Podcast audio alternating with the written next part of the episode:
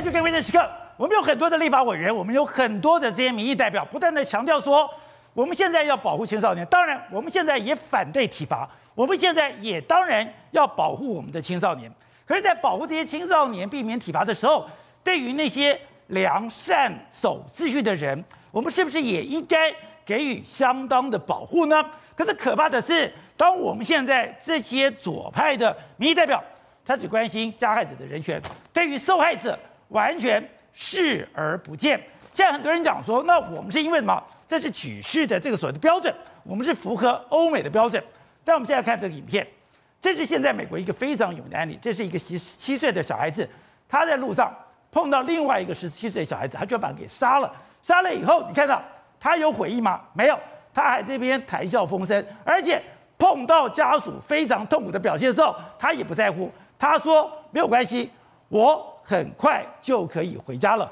是哦，是这件事情讲这个影片或者这个案例，在美国造成了轩然大波。没错，而这个黑人青少年。他最后如何呢？对，没错，实际上美国跟我们台湾的法律类似，也就是说，因为这个开枪的这个黑人，他的名字叫丹特，他开枪，对，他十七岁，那是而且还杀人，那杀人来说，因为在美国的法令里面来说的话，他可以有所谓的提前认罪，然后就免于刑事处罚的这个特权。但是呢，因为最后呢，宝杰，我们先卖个关子，最后他讲，最后他还是被关了五十年，关五十年，对，为什么被关五十年？所以他才十七岁，对，他们未满十八岁，对。即使这样，他是在美国，对，他还要被关五十年。好，那这个案子怎么发生？这个叫丹特。丹特来说的话，他有一天回家的时候呢，他在跟几个小混混，然后遇到一个叫克里的这个年轻人。那这个克里年轻人，因为他身上很帅气，穿着这个鞋子还有运动服，然后这个丹特就很想要要他，就说：“哎，你把他脱下来吧，要去抢。”对，就那克里当然不愿意啊，所以他们双方就扭打。扭打的过程里面来说话，没想到这个丹特居然拿出枪，然后枪说连开了数枪之后，然后就把他的衣服啊什么都劫走，然后就离开了。那后来这个克里的只是为了人家的衣服跟鞋子，你居然把人家打死了。对，那为什么他敢这样做？因为他是未成年，他也知道说，我可能可以免于刑事的这个处分嘛，所以他做了这样事。然后后来这个工人发现了克里之后报警，那警方赶到之后，克里已经死亡了。那这个罪当然是马上就被提提起公诉啊。那提起公诉的时候呢，宝杰那因为他就是未成年，所以他可以提前认罪。那这样，所以你看一开始的时候呢，这个他他就在那边这个这个在上面的时候，案件上面的时候，他说什么啊？我可以很快就回家。你看他的表情就是这样子。你看，你太轻松。对，人家问他说，助理检查他问说，你拿枪做什么？他就说什么？哎、欸，我就开枪打死他，就这样子啊，一一拍轻松，蛮不在乎这样子。拿枪干什么？我拿枪打死他。对，没错。然后他还说什么？他觉得这个庭审庭审快要结束了，他就语出惊人的轻佻对在场的所有人说：“我很想告诉你们，我很快就可以回家了，因为我爱我的家人。”就他这样一讲的时候，大家完完全失控，因为我们刚才不是看到有人在那边哭吗？对，哭泣呢就是被杀害他们家人家属啊，那边哭啊，就没想到他还是这样子。你看，这就是被被害者的家属啊，但是他们就是在那边，反正这个丹特看到，反我很快就可以回家了，就这样一个状况。好，那你看被害者的这个家属在那边哭，但是他一派轻松这样讲，所以他对比很强烈。宝杰，但是美国这个为因为为什么？因为这个法令明显是对未成年有一个保障作用，但是他们有一个但书，这个但书就是主审法官可以否决这样一个条件，可以否决，对，可以否决否定认罪协议，对，可以否定认罪协议，就是你还是要进入所谓一般的刑事法院的这个这个权这个状况。好，结果没想到主审法官看了，他实在看不下去了。宝杰，主审法官叫戴维这个斯沃兹，他说什么？他说：“我二十三年的职业生涯里面，我对认认罪协商我都 OK 的。你如果是年轻的，我这个可以都认罪协商免于刑责。看到你坐在那边微笑摇头，好像没什么大不了了。我决定不接受你的认罪协商，我要你接受审判。孩子，你的二审权利已经被剥夺，案件将进入陪审团的审议制度，就用一般的刑法去判。如果你的这个罪名成立的话，你将在刑刑狱里度过余生，意味着你将死在那里啊。所以刑这个法官这样说了之后。”而且原本这个丹特，可这不是美国吗？这不是保护青少年吗？而且他们还是因为我们美国法令修了非常多次，他们还是有一个最终的裁量权在法官的手上。所以呢，原本这个丹特呢是很开心嘛，你看他表情是这样嘛，我很快就可以回家了，我爱我的家人，对，他满脸不在乎，对，他在那边微笑，对，他这边摇头，是激怒法官，对，结果没想到最后法官这样说的时候，他的表情是这样，从满脸不在乎变成是完全呆若木鸡。所以就变成这个样子，那变变成这个样子的时候，于是这个马上案子呢就撤销了，就不能够进入撤这个所谓的认罪协商，不能认罪协商就进入所谓的刑事法律的这个这个成年刑事法律。所以他听到了以后，对，呆若木鸡，对，他吓坏了，是吓坏了以后。他就说：“那律师你总说什么吧？”是他律师什么话也没讲就走了。对，因为律师知道说你已经进入法官，法官有这个最后权利之后，他做了这样的裁量权之后，你也没办法驳回了，所以就变成这样。所以后来陪审法官是因为判定丹特有罪，丹特被判了五十年的刑期，判了五十年。对，也就是说他真的如同这个法官说的，你大概终身就要待在监狱里面的一个状况了。好，那刚刚讲到的，大半都以为说，我们台湾现在这样嘛？现在这个少年是他是少年，是按照着我们的少年犯，是按照我们的少年条例。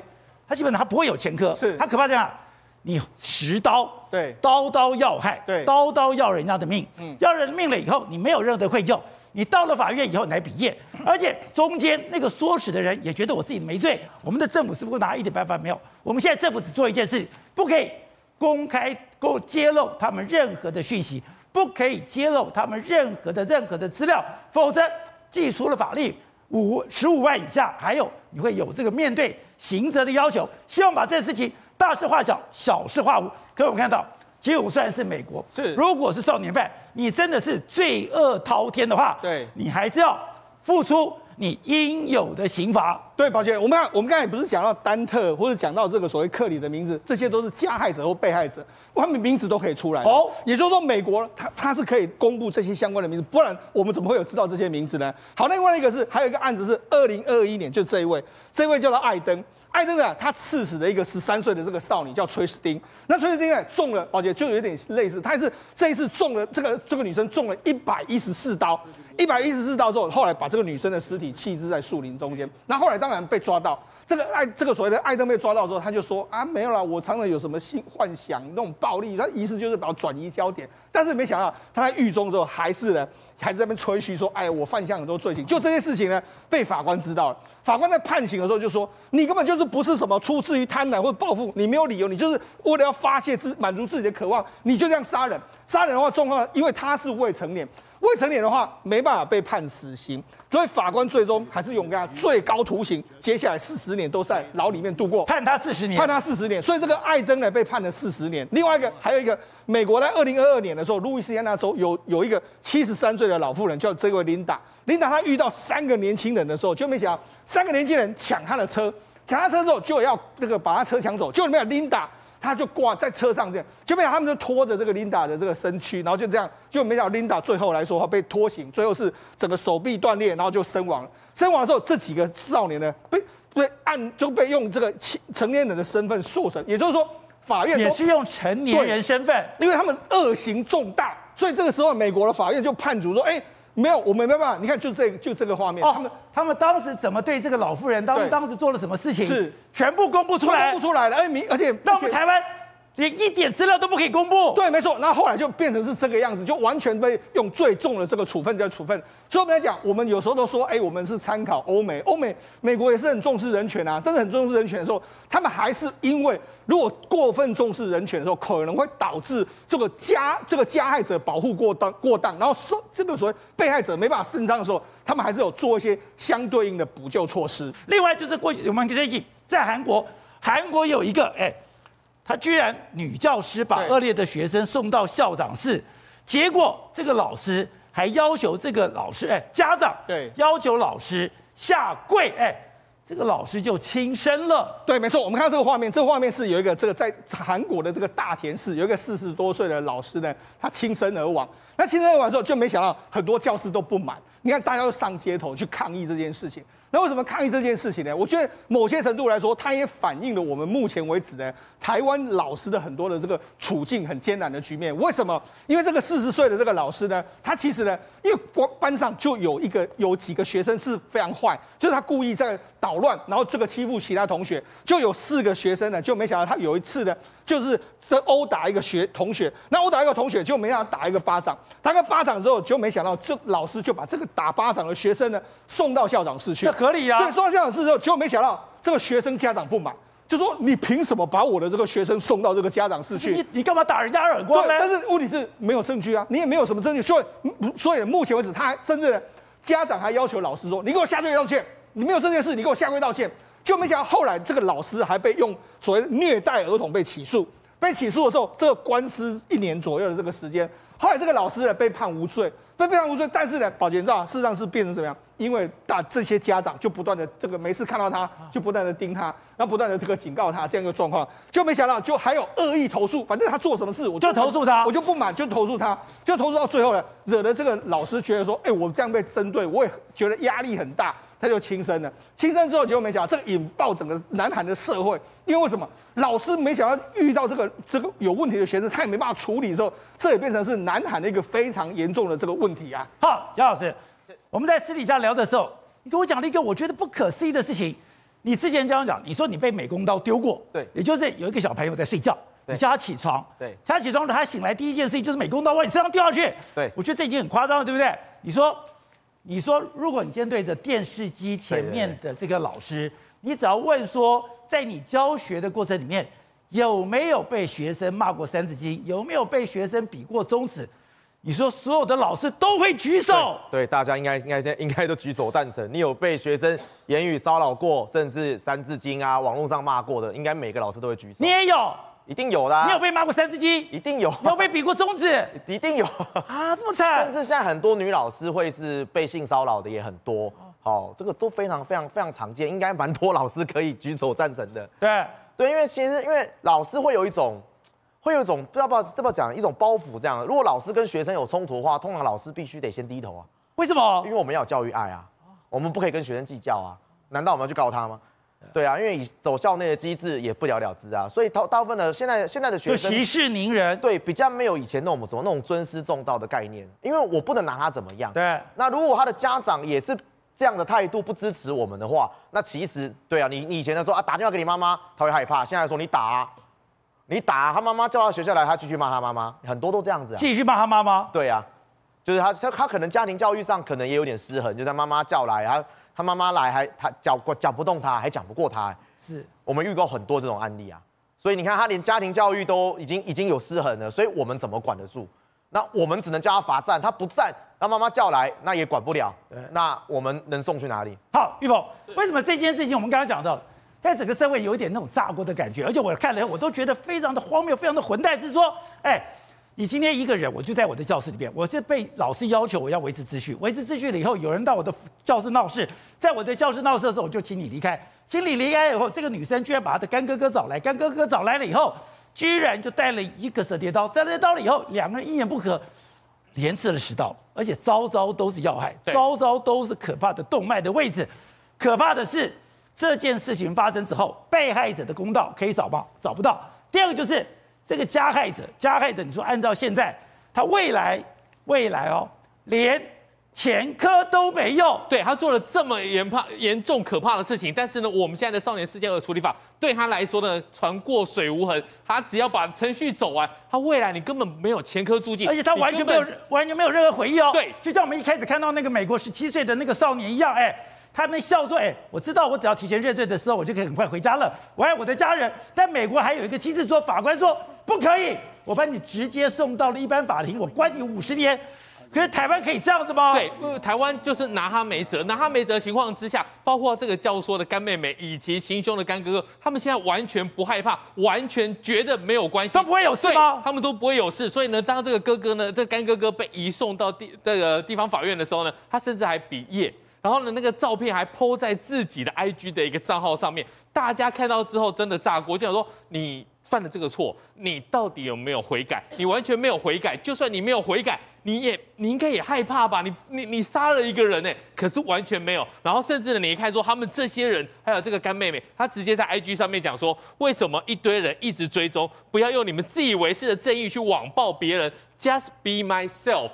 他这个状况不觉得自己有错，甚至呢，他在这上面一直讲说什么，总会有人把自己把你把你看得比自己还重，最后最后最可怕的事情是这个，我又没有教唆人家，又又没有错，你到底是在什么？这个话恶心到难听到我自己都不敢念出来。这个就是这个女孩子的一个状况。然后他们身边的同学呢，每个人都叫她加油，然后每个都说没关系，你进去一下，对，行啊，我们很快会会会再相遇什么的。他们这些人是一点罪恶感都没有，完全没有，甚至呢，他们跟这些网友还互呛，直接呛网友脏话，然后呢，还告诉网友说你是我兄弟，这杀人又怎么样？关你什么事？你们不就很可以，很可以现在出门？出门什么意思？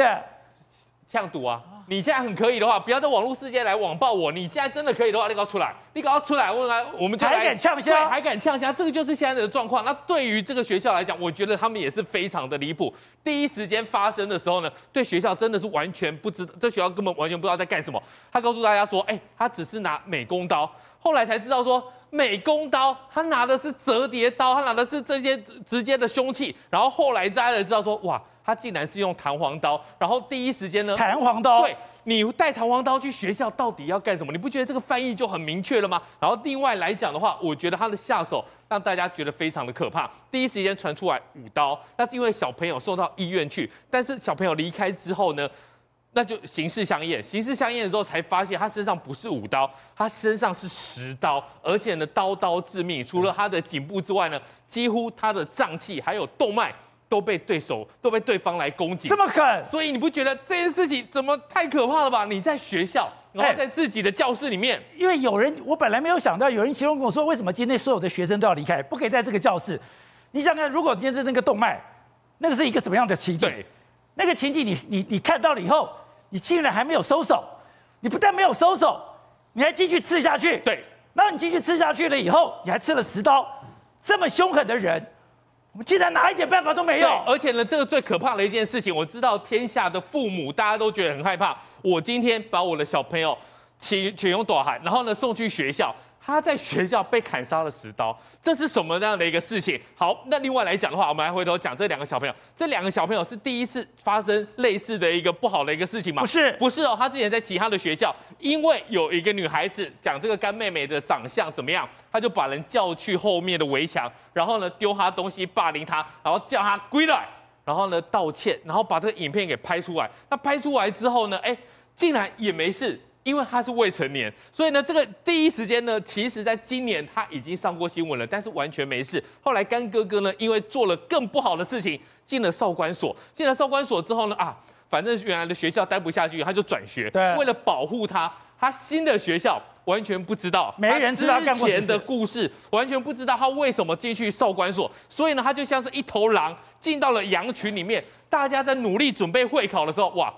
多爱来啊！不是我，我就非常困惑的是，如果这样的一个人，你进到这个学校，这个学校不是应该至少要去注意他吗？对，但是呢，学校是完全没有放牛吃草，反正放牛吃草。但是呢，你现在来讲的话，最可怕的一件事情是，这个老师讲，呃呃，有人讲说未成年犯案，他们都没有前科注记，真的超不公平。不是有一个我看了也非常难过的是说，这个被害是被害家属他的遗照，对，非常不甘的，我就写了一个文文字来对纪念我的小孩。就写一写，赶快收掉，因为你在文字里面不可以有任何透露这个讯息。哎，我今天是被害者，哎，我今天是被害者，好像我是个犯人一样，我都不敢乱讲话。对，然后呢，杀人的可以随便比耶。对，现在就是台湾的现实的一个状况，因为我们的少年法越修越严的情况之下。就算是这个受害者的家属，他在网络上面抒发一下情绪，不行，不行，因为我们的新北市地方法院呢，新北地方法院就告诉大家说，你要是讲出来任何一个可以，你不用讲明哦，你只要讲到可以连结他的一个身份、一个背景的话，罚你，而且呢，讲一次罚一次。所以呢，他发了一个新闻稿，这新闻稿叫大家 D 卡 PPT 马上下架，不然马上就要罚你。可是我们想问的是说，难道？我们好好的人，我们不需要受到保护吗？难道我们没有知的权利吗？啊。难道我们的小朋友旁边来了一个呆，隔壁班来了一个大哥？不是你，你不能告诉我们说，我们就像北韩一样，就像北韩的书名叫什么？北韩有一个名称，世界最幸福的国家。世界最幸福的国家就是你活在北韩。活在北韩，你会觉得一切都美好，因为一切的坏事都不会在北韩发生，所以你把这些东西给掩盖掉，你把这东西给遮掩掉，不准讲任何的事情，不准讲任何的话，大事化小，小事化无。但你还是会面临你无法想象的危险的。对，但是在这个情况之下呢，我们完全不知道。我今天讲一件事情，如果这些同学，这些他新转班来的这些同学，知道说他从少管所出来，知道他之前是为什么进入少管所。我敢跟他讲话吗？当然不敢了。我我我我，我至少保持距离吧。对我我至少我要知道说，我冲进来，我面对的人是谁嘛？对不对？我都觉得说啊，他就是其他的同学，但是他以前有犯过案的一些事情，我就会特别小心。但现在不行，现在的少年法就是说，你全部都要把这些东西 disappear，都不能够都不能够有有记录。所以为什么他敢在这一次犯案之后，其实当害当天被害的小朋友，其实到医院然后装上叶克膜嘛，但是这个加害者他又会遇到什么状况？他就没事。如果他用少年法庭的程序把他走完，船过水无痕，就算你用刑法来杀人罪、杀人未遂来办他的话，现在也没有少年监狱了。他现在来讲，两个干哥哥呢，他就是收容，收容呢就是回到呃呃相关的机构里面。干妹妹责付，责付什么意思？回家吃饭，没事，就是没事了。然后呢，不管这个女生一点事都没有。对，所以呢，他为什么敢在 IG 上面继续呛虾？因为他也知道说。搞不好已经有人教过他了。你只要在少年法庭上面认错，你只要在少庭法里面小心一点，不要讲到说我教唆他去做特定的事情，他就没事了。因为我们少年法庭的法官不懂刑案，他们只是了解说要怎么去辅导，怎么用爱去关怀他，根本拿这些真的比较有社会历练的小朋友一点办法都没有。那这学校多可怕啊！所以呢，当这些小朋友他一而再、再而三的继续进修，然后呢，再重新回来之后呢，他们已经社会历练，可能比我们少年法庭的法官还要厉害了。所以呢，该说什么话，该做什么事情，他们都非常的了然于心。这也就是为什么他们到现在为止还可以这么嚣张。好，杨老师，你讲说，哎，这些学生比老师都还懂得法条，懂得怎么保护自己，你根本说不过他们。对。没有错，像你刚刚讲的那个，这两个都是转学过来的嘛？对。你知道为什么通常会转学吗？通常是被前一间学校拜托，你过已经记满的，拜托你拜我帮我帮你把过全部消掉，你转学。所以他其实那个记过，过全部消掉。对。所以他转到这个学校的时候，这个学校看过是看不到任何过的。有的时候可能是这样子啊，就学校帮帮你做交易，它是一种交易，就是哎，你已经国三了，你过这么多，我拜托你转学，你转学我帮你全部消掉。那你到新的学校重新开始，对对，所以很多时候是这样子哎，那个他会转学，其实很多都是一种跟交易的结果，你知道吗？啊，我帮你消过，那拜托你转学，对，只能只能只能这样子。然后转过来之后，搞不好我还不知道他之前的记录。而且从你的脸书，你也去了解今天发生这件事情，他们两个冲突根本不是说什么两个人口角，那是一个非等于说我只是在维持秩序。维持秩序，你这个这个女生跑到我这个班上，跑到我这个班上来闹事，我请你离开，对，就造造成这个杀身之祸了。据我所知，应该是已经午休了，午休其实就不应该走动了嘛，对不对？那你你来我的班上，我当然是我管秩序嘛，哦，请你出去，好，请你出去之后，他当然就不爽了，我被骂，哎，我来找人，你不给我面子哦，我找我的干哥来教训你，对不对？但真的就是按照我们现在的少年法来这个是吧？他不会有前科，然后呢，他也不会有什么重罪吗？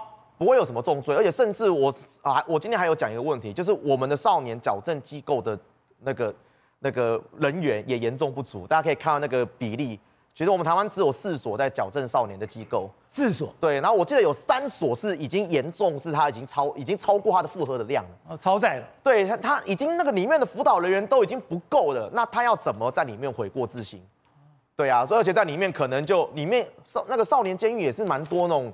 呃，里面也有霸凌啊，里面也有一些什么变成变成哎，我们一起合作变成更大伟之类的，就我们的人员都已经不够了，所以我们的辅导机制后端的辅导机制也是失衡的状态，是，包括辅导老师也是不够啊，一个辅导老师要对到四百人的新北市，一个辅导老师要对到四百人哎，他要怎么他要怎么辅导？那你们在这个教的时候有压力很大吗？非常大，非常大，就尽尽量不要刺激他，不要刺激到他，顺着毛摸，不要刺激学生，对。那有的时候学生呛呛我们，我们就笑笑的。你要跟他计较，计较不完的，你知道？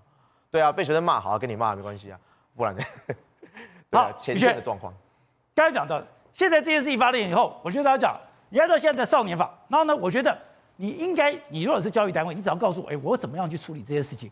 我怎么样让这些学生能够安心的继续的在我们学校求学？再讲到这个社会很不公平的，好的学校，坏的学校，好的学区，坏的学区，哎。待遇天差地远。如果我没有办法，我只能让我的学习，我的学校在这边，我怎么保障我的小孩的安全？我们这教育单位完全都没有讲，只是威胁我们，话不要乱说。宝杰哥，蔡政府刚上来的时候喊说要什么社会安全网，那他们有没有做？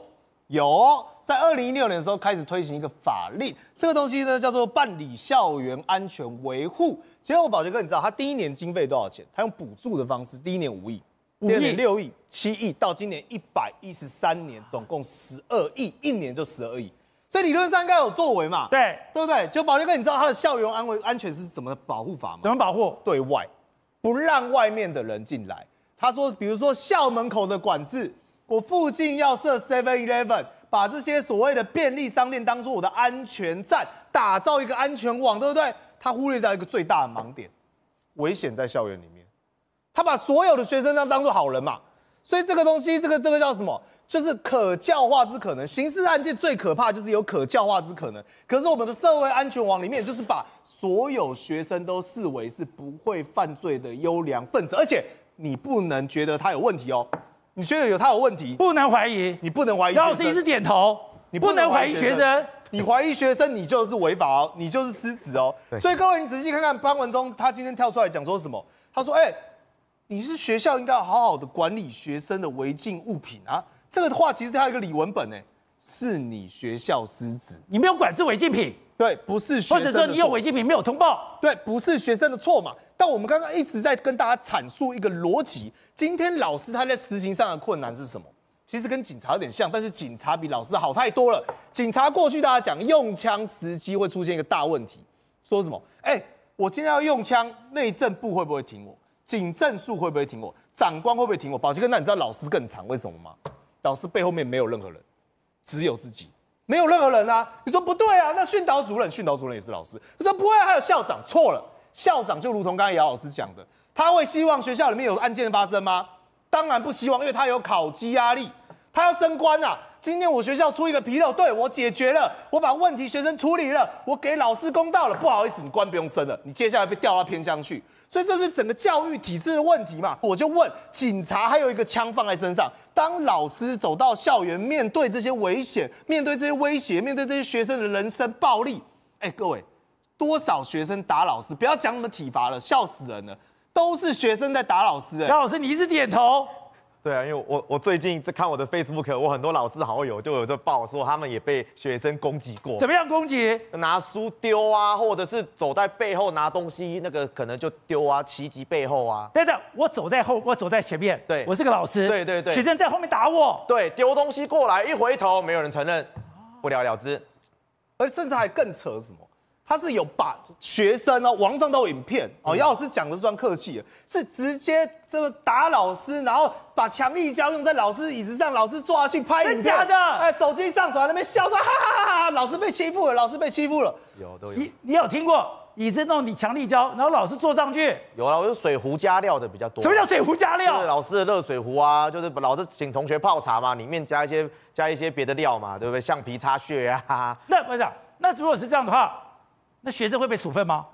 可能就，也许吧，也许，也许，可能就记个警告啊，或者记个小过这样子，对，然后就又他又又过了一天了，就这样，又过了一天，又过了一天。那所以你看，老师刚才讲一个重点，但那能有什么工具来惩罚学生？这不是体罚的问题哦，而是在于说，过去老师有他的权威，但如今我跟你讲，教育部跟你讲说，如果老师被打，同学被打，你知道他说什么吗？他说我们来看影片。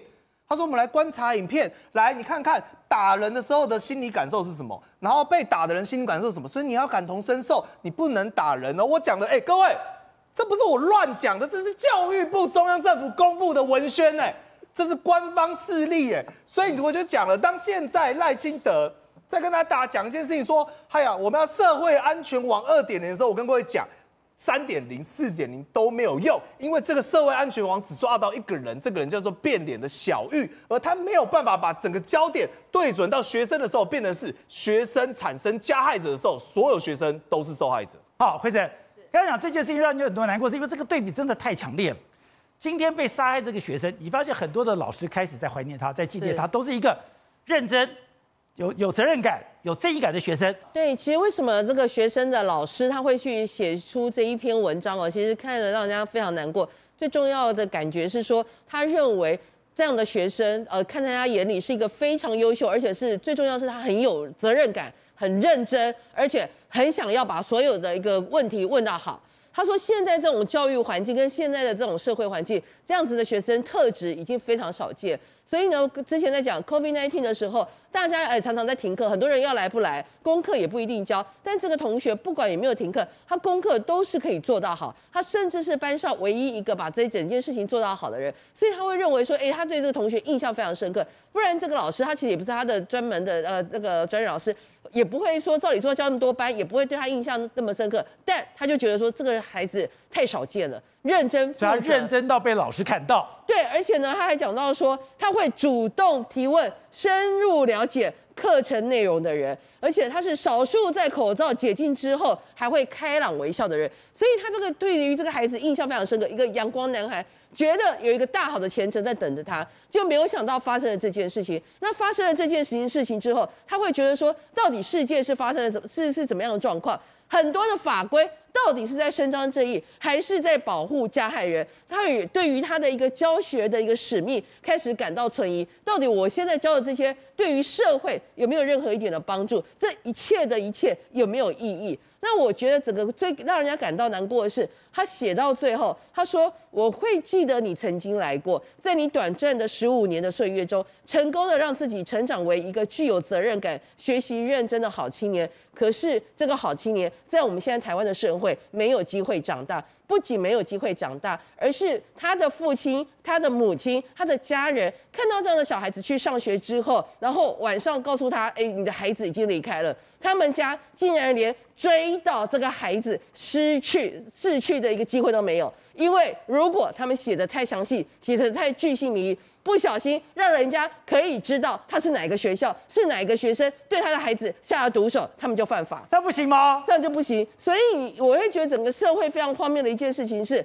我们没有办法确保一个阳光男孩可以安全的长大。我们没有办法确保伤害他的人可以呃为了他的罪行付出代价。我们甚至没有办法去确保我们今天所有的孩子出去上课有没有可不可以安全回到家。更可怕的一件事情是，他们连追到自己孩子、记录这一切。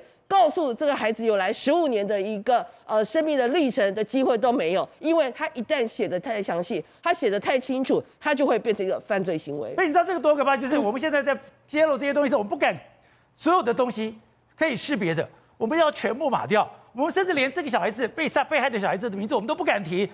这真的太荒谬了！他有抛出这个声明，昨天的声明是大概跟大家讲的这个案情啊，然后这个不要去这个有点类似讲白话，就是不要漏收。那今天呢，新北地方法院的声明是直接告诉大家说，点名了 PDD 跟 D 卡，你们应该把相关的这个这个涉案里面的事件的当事人的照片文，你们漏收出来的东西全部拿掉。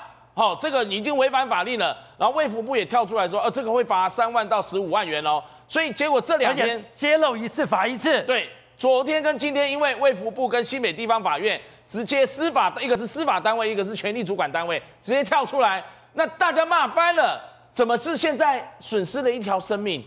那被害者都走了。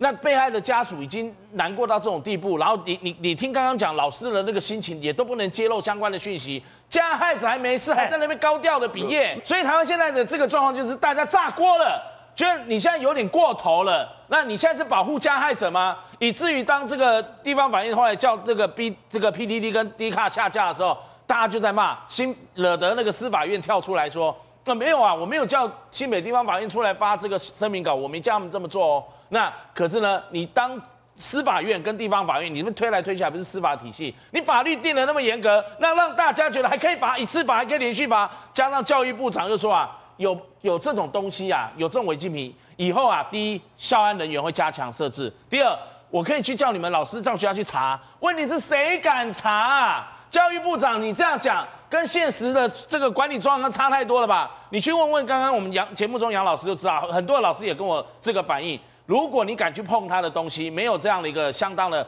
立场，或者是足够的证据怀疑法律以外的这个他犯了什么罪的话，你会被他告哎，他会跟他的这个家长讲哎，所以老师动辄多救，你让老师扑在第一线，万一一个不小心，他可能变成学生直接好像你在针对他，然后你可能也被家长秋后算账，老师学校也会觉得说你这个老师太多事了吧，弄得到时候学校还要去跟民意代表解释，还要再去又是被网络这样子抛出来，所以老师他就会觉得，那我干脆不要管好了，因为一管的话，我在这个危险的环境，搞不好我会受伤，会出事的是我。那如果不是的话，我又被家长投诉，又会被媒体写，放到爆料公社或是放到网络上，我什么都会等很倒霉。对，所以老师他充满了这个无力感。一个教师现在在教育现场，他要碰到这么多的问题麻烦，他要面对学校、学校的主管、行政人员，还有民意代表，还有学生跟学生的家长，他光是处理事情都处理不完了。所以为什么今天这个范云，民进党的部分距离我，为什么提到他？大家想起今年一月范云有开记者会，你就是帮这个学校去这个帮学生去骂学校、骂老师，结果没想到这个事件发生了之后，范云的脸书被骂翻了，大家就轰爆他洗版。就是因为你这样子，那学校也不敢做，老师又动辄得咎，所以你当教育现场的老师们面对学生，你根本防不胜防。